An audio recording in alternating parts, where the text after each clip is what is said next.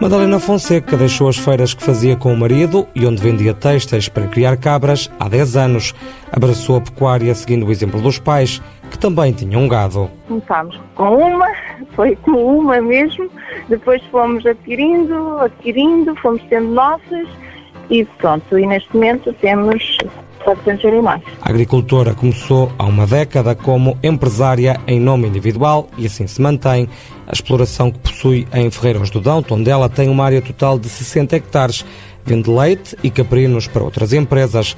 Para rentabilizar o negócio e aproveitar o leite dos animais, apresentou uma candidatura através da ADICES, Associação de Desenvolvimento Local, para instalar uma queijaria. A parte de estrutura interior, câmaras, pronto, está completa neste momento e esperamos que no fim do ano a gente já possa ter queijo para provar, pelo menos.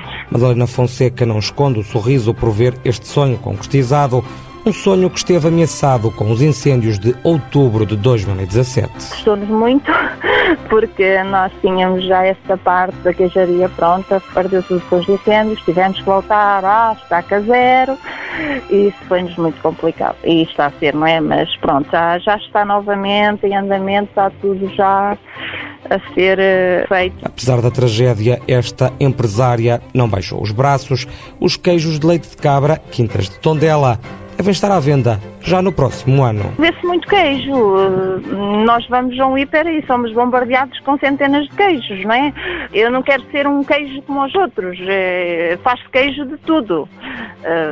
E eu não quero fazer queijo de tudo, quero fazer queijo de leite. Que eu sei o que tenho, o, o, que, o que os meus animais me dão em termos de gordura, de proteína. Um produto que não vai poder ser comprado nas grandes superfícies.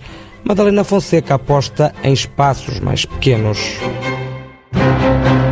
Projeto cofinanciado pela União Europeia ao abrigo do Fundo Europeu Agrícola para o Desenvolvimento Rural. A Europa investe nas zonas rurais.